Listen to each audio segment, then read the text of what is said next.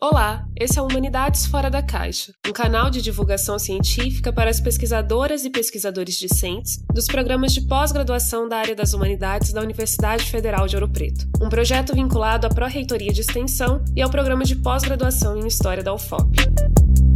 Para o primeiro episódio do Humanidades Fora da Caixa, convidamos Rodrigo Machado, doutor em História pelo Programa de Pós-Graduação em História, PPG UFOP, que escreveu a tese Nostalgia e História, Joaquim Nabuco e a Reconfiguração do Romantismo no século XIX. A pesquisa trata exatamente como Joaquim Nabuco, entre outros personagens, na virada do século XIX para o século XX, criaram uma relação com o passado a partir da saudade e nostalgia, provocando assim um redesenho do romantismo, não exatamente como um estilo literário, mas também como um movimento cultural e um sentimento. E quem conduz essa conversa é o professor Marcelo Abreu, coordenador do PPG UFOP.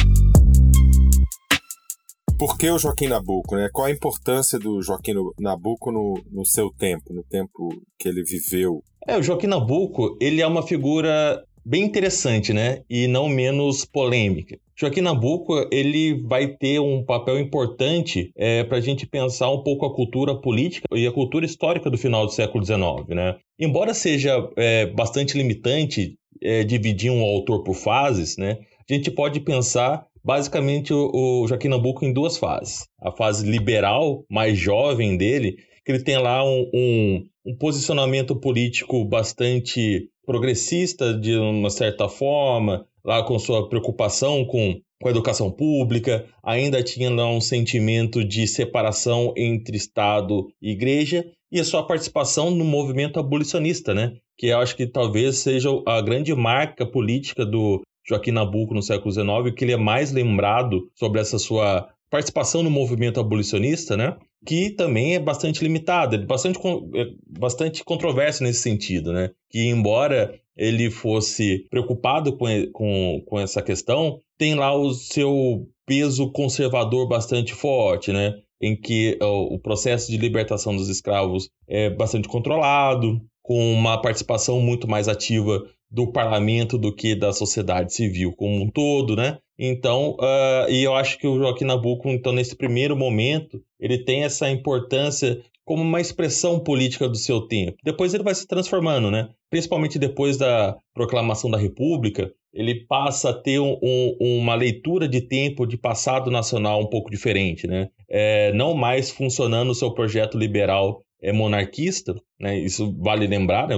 Joaquim Nabuco como um monarquista fervoroso, é, pós-proclamação da República, ele tem lá uh, a sua atuação no meio político direto é, mais limitada, né? Ele fica lá num, num alto exílio político, vamos dizer dessa forma, mas ele vai tendo umas transformações de leitura do tempo, passa a ser um pouco mais conservador, historicamente é, é atribuído para ele um, uma conversão ao catolicismo, né? diferente da posicionamento que ele tinha mais jovem da separação entre essas duas esferas, a esfera do Estado e a esfera da religião. Pós-proclamação, ele já revê esse tipo de posicionamento que é marca da sociedade brasileira daquele final do século XIX, né? que ao mesmo tempo busca a modernização e as transformações progressivas da sociedade, também tem ali uma reação conservadora, uma reação mais eh, voltada para um tipo de passado que estava se perdendo frente as transformações e aceleração do tempo do final do século XIX, né? Então, Joaquim Nabuco, ele é essa figura que está transitando em dois mundos, né? É o mundo da modernidade,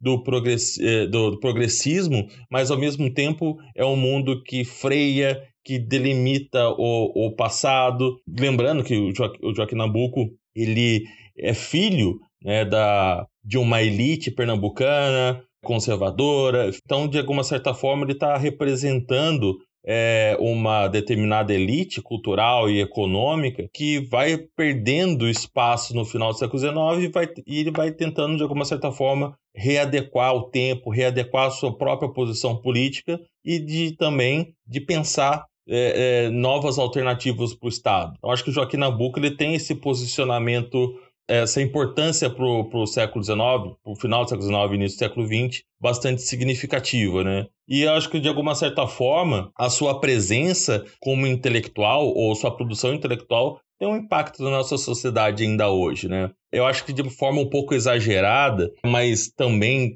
com, com um certo grau de, de importância, sempre é relembrada uma frase dele que ele escreve lá no, no, na minha formação, é um livro importante de 1900, que é uma autobiografia dele, né? Em que ele diz que a escravidão permanecerá por muito tempo como uma característica nacional do Brasil. E essa frase ela é sempre muito relembrada pelos pesquisadores, por intelectuais hoje, que é quase como uma profecia do que é a sociedade brasileira. Né? O Joaquim Nabuco tinha uma visão bem clara de que o processo formativo do Brasil, a característica conservadora do final do século XIX, seria a marca da modernidade brasileira, para o bem ou para o mal. E eu acho que, de alguma certa forma, ele deixa esse pensamento para a gente ainda hoje. Eu acho que o Joaquim Nabuco, por ter sido essa, essa figura de linha de frente do abolicionismo, linha de frente de um, de um projeto político é, no final do século XIX, é, ainda tem heranças hoje. Acho que o Brasil, de alguma certa forma, é ainda muito dependente do seu século XIX, ou pelo menos sentimentalmente é. Eu acho que o Joaquim Nabuco é uma figura que nos ajuda a pensar esse momento. Né? Certos intelectuais tinham uma crença muito também forte nessa ideia do progresso, ou tão forte, que acreditavam que talvez a mera passagem do tempo, né, e uma integração progressiva do negro à sociedade brasileira, né, do negro liberto à sociedade brasileira, seria suficiente para apagar as marcas negativas da escravidão. E Joaquim Nabuco desconfiava um pouco dessa visão do tempo progressista, não é verdade? É, desconfiava, sem dúvida. A gente tem que colocar em consideração que a modernidade ela não é única, né? E que a gente às vezes tende a, a chapar a modernidade e, e acreditar plenamente na ideia do, da aceleração do tempo como se ela fosse única. Eu acho que o Joaquim Nabuco ela, ele via modernidades múltiplas. E, e não só ele, é claro, né? mas ele é uma pessoa que eu entendo que ele percebia dessa forma e ele jogava historicamente nisso. Se a gente pensar a obra historiográfica dele, principalmente a minha formação e o Estadista do Império, que é a biografia do pai dele, né? Muito importante historiografia brasileira do final do século XIX, né? ele entendia justamente isso. Essa modernidade ela não resolve dessa forma, ela é muito mais complexa do que se poderia pensar e talvez não necessariamente o país estivesse preparado para receber aquele tipo de modernidade. É uma discussão que é, não é incomum de se ver no final do século XIX, né? Se o Brasil estava preparado para ser republicano ou não. Eu acho que Uh, ele entendia que o Brasil não estava preparado para aquele tipo de modernidade. O Nicolau Savchenko fala isso, falava isso né, em alguns textos dele sobre o início da República. O Brasil tinha aquela vontade de se modernizar a todo custo, né, e é uma modernidade caótica. O próprio Angela Alonso fala do caos teórico, que é esse final do século XIX, e eu acho que o Joaquim Nabuco é uma pessoa que entendia isso entendia esse caos teórico, esse caos da modernidade brasileira do final do século XIX e via assim com, com a desconfiança de que o progresso resolveria dessa forma. Eu não sei nem se ele era exatamente um grande adepto a essa, esse progresso todo, né? Eu acho que por isso que, de alguma certa forma, essa visão reacionária que ele vai ter, é, principalmente depois da proclamação da República, é uma forma dele pensar o freio da modernidade. Eu não sei se isso pode ser um exagero da minha parte, é, mas é, é como eu leio ele, assim no mínimo uma certa desconfiança dele na, na capacidade de se modernizar com todo o passado que o Brasil tinha. Aí, nesse caso, por essa chave, a gente entra na, na questão da nostalgia nele mesmo, organizando a percepção do mundo dele nessa, nessa segunda fase, né, da vida intelectual que você notou. Mas como é que você explicaria a nostalgia, né? E mais particularmente, como é que a nostalgia ganha uma tonalidade própria no Brasil? A nostalgia, ela tem uma história longa, né? É, e bem diversa. Se a gente for pensar a, a nostalgia e a história do seu conceito, nós temos que voltar é, lá para o século XVII, com a criação do neologismo, né? Nostalgia é uma palavra inventada que tem como a sua definição literal o anseio pela volta da casa. Inicialmente, a nostalgia ela surge para definir uma patologia que era é, identificada entre soldados suíços que atuavam fora e que desenvolvia uma doença extremamente melancólica e que afetava fisicamente esses soldados, né? Que era atribuído justamente à saudade de casa, saudade da Suíça, né? E ao longo do, da sua história ela vai mudando a sua conotação. Ela vai perdendo essa característica física e vai se transformando em uma espécie de patologia, mas agora da alma, né? O século XIX, principalmente, o romantismo, ele vai transformar a nostalgia de uma patologia física para uma patologia da memória, uma patologia da alma, em que a saudade de um ente que partiu, a saudade de um, de um, de um momento que não existe mais, ele passa, de alguma certa forma, a tomar conta da pessoa nostálgica. Né? O nostálgico é aquele que sente falta de um passado é, que muitas vezes ele entende que não é mais possível de ser alcançado. E esse passado, às vezes, ele pode ser inventado, é um passado, uh, um desejo por uma coisa que não existiu. Então, a nostalgia, ela é esse sentimento que liga o sujeito, o indivíduo, a um determinado passado. E eu entendo que ela não se prende só ao passado, né? Ela se prende, na verdade, a nostalgia, ela é uma emoção que se fala sobre o tempo eu explicaria dessa forma, né? É como essa, esse sentimento que nos remete a um determinado passado, seja ele existente ou não existente, e que muitas vezes ele provoca na gente uma certa melancolia, mas é uma melancolia prazerosa.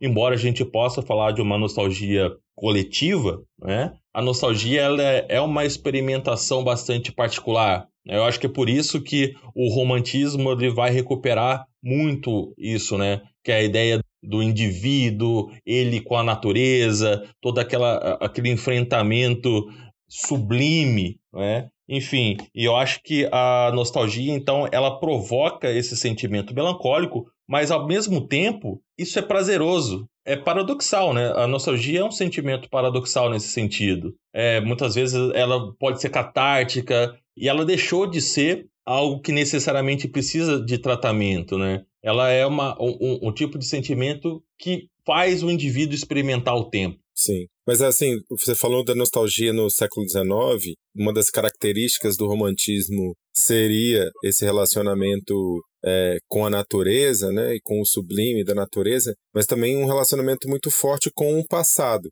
e com os passados nacionais, particularmente, né? Porque assim, se o, o romantismo inventou o romance histórico já no século XVIII, mas é no século XIX, por exemplo, que o romance histórico ganha uma projeção danada. Inclusive no nosso romantismo, no romantismo brasileiro, né? Se pensar no José de Alencar, que escreveu o romance histórico, né? Ou pensar também os historiadores do século XIX, como Michelet, por exemplo, que tinham uma nota-se nele uma certa tonalidade nostálgica também, né? Quando ele olha para os objetos, quando ele, quando ele olha para tudo que sobrou de determinado passado, óbvio que ele está sempre apostando num futuro da nação francesa grande, etc.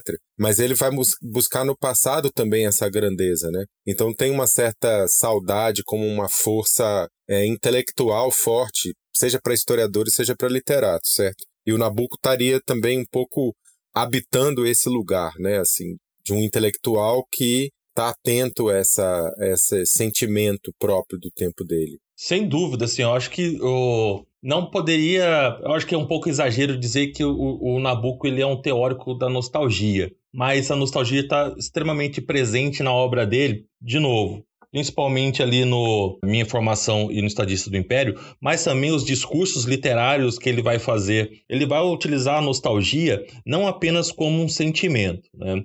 É, eu entendo que o Joaquim Nabuco ele compreende a nostalgia como, essa, como uma, uma forma de se falar sobre o passado, uma forma de se falar sobre história, e ele transforma isso em também como um discurso político. Ele vai escrever lá a, a, o Sadista do Império, ele vai falar sobre a importância do pai dele na construção é, do, do Estado monárquico brasileiro, é, e projetando aquele tipo de passado, aquele passado do pai, como uma possibilidade de futuro, uma possibilidade de futuro de organização política nacional, né? Então ele vai mobilizando a, a, esse passado e principalmente sua relação com o pai de uma maneira muito interessante, né? Porque ele vai se remeter ao, ao Nabucco de Araújo como uma figura que é extremamente é, é ligada ao seu trabalho, é, que quase com pouco é, com pouco contato com a família, ou pelo menos com ele, mas de alguma certa forma essa figura simbólica ela tem um impacto na sua formação de maneira muito significativa e que uh, a saudade daquilo faz com que uh, seu projeto político seja recuperado, né? Até mesmo quando ele vai falar sobre Massangana, que é lá o sítio que ele foi é, criado, aliás, o engenho, né, que ele foi criado no Pernambuco com a, com a madrinha. Então ele tem todo um, um, um movimento de se voltar para aquele passado, mas não com uma saudade, uh, uh, uh, né, não com, com uma, uma expressão nostálgica, vamos dizer, romantizada pura e simplesmente. É claro que tem lá o seu, seu caráter romântico bastante forte, que é de se esperar, não é? Mas é, ali tem um fundo político que é muito importante, né? É, de marcar um determinado passado, é, um, é, é criação de um passado ideal transformado em nostalgia, que vai, de alguma certa forma, romper com um tipo de utopismo que o século XIX vai se. É, vai criando, como a gente falou um pouco mais cedo, né? A modernidade é múltipla, existe várias possibilidades de futuro e que concentrar isso num processo de construção de uma identidade nacional é bastante difícil. Então, o, Joaquim Nabuco ele vai mobilizando esse passado, ele mobiliza esse passado e, e a nostalgia e a, e a saudade de um e assim e a saudade bastante controlada, né? Ele não tem saudade de tudo, ele tem saudade de algumas coisas, ele pontua isso. Então eu acho que é isso. Eu acho que o Joaquim Nabuco ele utiliza a nostalgia como uma, uma chave para se lançar ao passado. E a partir desse passado que ele vai considerar ideal, é que ele projeta o seu modelo de Estado, modelo de nação. O que você está falando é que a nostalgia é uma emoção, né, é um sentimento, e mais genericamente, as emoções e os sentimentos são forças históricas, né? Ou seja, elas nos movimentam a fazer coisas, né? Queria que você falasse um pouco mais disso, dessa noção das emoções como forças históricas. Primeiro, a gente precisa pensar na, nas possibilidades de definição das emoções, né? É, eu entendo que as emoções elas podem ser definidas, e eu estou falando textualmente, né? A gente pode representar as emoções a partir das suas forças culturais e coletivas, né? Se a gente pensar que as emoções também fazem parte da construção identitária de, uma, de um determinado grupo, elas podem ser definidas, mas elas são muito limitadas. Limitadas justamente pela, pela própria linguagem. Né? A linguagem, de alguma certa forma, limita um pouco as suas definições, mas quando a gente pensa a, a partir do ponto de vista de nós, é, indivíduos como seres, e sujeitos lançados na história, né, nós como seres históricos, as emoções elas possuem um, um papel fundamental porque elas são, por definição, tempo também. As emoções elas carregam uma força temporal muito forte e elas são experienciadas a partir da própria vivência, da própria existência do ser, né? E a partir do momento que a gente se lança no tempo, né, é, como seres históricos, que se transforma constantemente, né, que está sujeito a se transformar, as emoções também. Nós somos carregados pelo tempo, a gente é carregado pela história e carregado pelas emoções. E as emoções, elas têm um, um, uma, um papel que nos transforma como um agente. A nossa forma de se, de, de se relacionar com o tempo e com o mundo está intimamente ligado com as emoções. Né? Então, acho que a gente não pode pensar é, na história sem pensar nos efeitos emocionais que está por trás dela. Porque o ser, o ser humano, ele é um, um, um ser é, emocional por definição. Nós sentimos e nós agimos no mundo a partir de, de das paixões, a partir de, de, sentimentos, a partir das emoções que nos, nos, nos definem como seres humanos. Né? É, e por isso, a partir do momento em que essas emoções afetam a gente de maneira direta, temporalmente também a gente é transformado por ele, né? Então, por isso que eu entendo que as emoções são, sim, é, é, é, forças históricas, né? A história é mobilizada pelas emoções justamente pelo fato de grande parte da história é, ser mobilizada por seres humanos. Então, eu acho que a, as emoções ela têm um, um papel significativo nisso. Sim, mas elas têm também alguma tonalidade cultural, né? Quer dizer, a maneira como, por exemplo, nós brasileiros nos relacionamos nostalgicamente ou não com o passado, ou a partir do ressentimento, ou qualquer coisa assim, é diferente da maneira, sei lá, como os japoneses se relacionam com o passado. Ou, quer dizer, existem diferenças é, culturais e, e, historicamente demarcadas na maneira como essas emoções são mobilizadas, certo? Certo, eu acho que aquela definição que a Svetlana Boen faz da, do, da, do termo que ela usa, o glocal, é, ele, é, acho que ajuda muito a pensar nisso, né? Porque eu acho que a, a nostalgia, ela, ela tem uma força global, ela é universal em algum sentido. Só que a experiência universal, ela é limitada ou ela vai se moldando a partir da experiência local. Então eu, eu acho que é isso. O sentimento, ele, ele como uma força histórica, ele é, ele está né, aí presente, de forma latente ou não. A gente pode experimentar ele mais cedo ou mais tarde, porque isso é da condição humana. Eu acho que isso faz parte né, da. Ele nos constitui como, como seres, né? Mas a sua experiência ele, ela é guiada pela cultura, pela forma de se, a forma de experimentar, porque isso está ligado com a linguagem, está ligado com as expressões, né? É, é, claro que nós temos saudades igual o japonês tem, mas a forma de eu sentir saudade não é a mesma. Por questões culturais, questões. A forma que a gente olha o patrimônio é diferente, e isso impacta na experiência da, da nostalgia, na experiência da, da saudade. E, de alguma certa forma, isso está ligado também nas expressões simbólicas, né? E, e, a questão também da, da palavra. O brasileiro, o português, se orgulha muito da palavra saudade, né? Como sendo uma expressão é, unicamente é, dessa língua, da língua portuguesa, né? Só o português tem a palavra saudade. E o que, que isso significa, né? Isso significa a possibilidade de é, mobilizar um sentimento único. Eu acho que uh, isso também está diretamente ligado ao romantismo, eu acho, de alguma certa forma, da individualidade e da construção da nacionalidade é não se pode sentir saudade em alemão, né? não se pode sentir saudade em francês, não pode sentir saudade em português, porque isso é uma experiência local própria. O Brasil, ele, de alguma certa forma, ele vai é, herdar esse sentimento de saudade do português, né? Porque o sentimento vai existir é, antes do, da nação, antes do Brasil. E vai ser herdado pela língua. E o caráter nacional brasileiro, ele vai também, de alguma certa forma, ser pautado pela, pela nostalgia, pela saudade. Como você falou, pelo ressentimento, mais, mais cedo, né? O ressentimento, ele é uma forma de experienciar o passado, é uma força emocional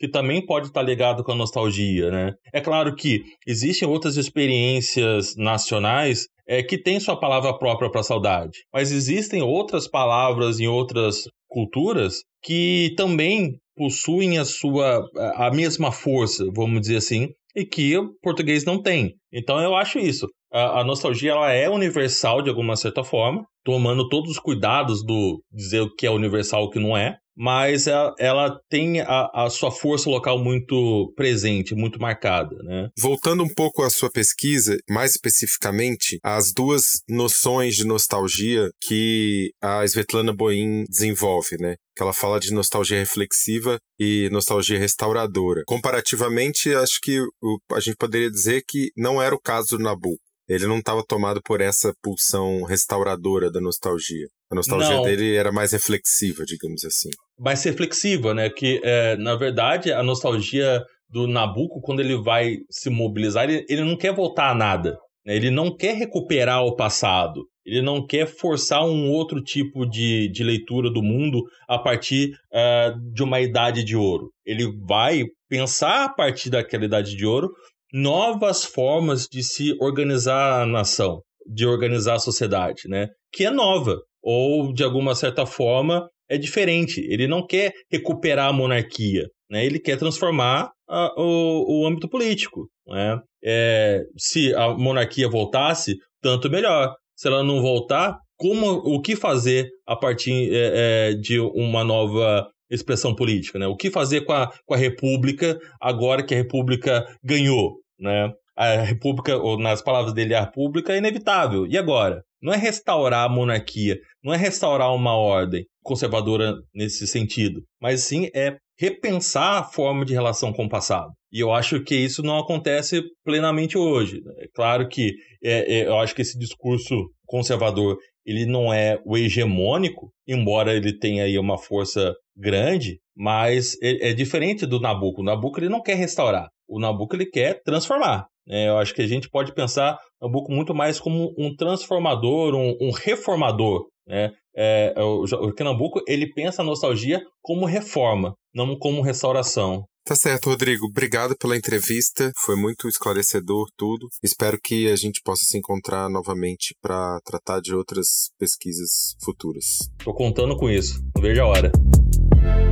Agradecemos a presença do nosso convidado Rodrigo Machado e de todas e todos que nos acompanharam até aqui. Para maiores informações sobre os próximos episódios do projeto, nos acompanhem nas redes sociais arroba Humanidades Fora da Caixa. Até a próxima!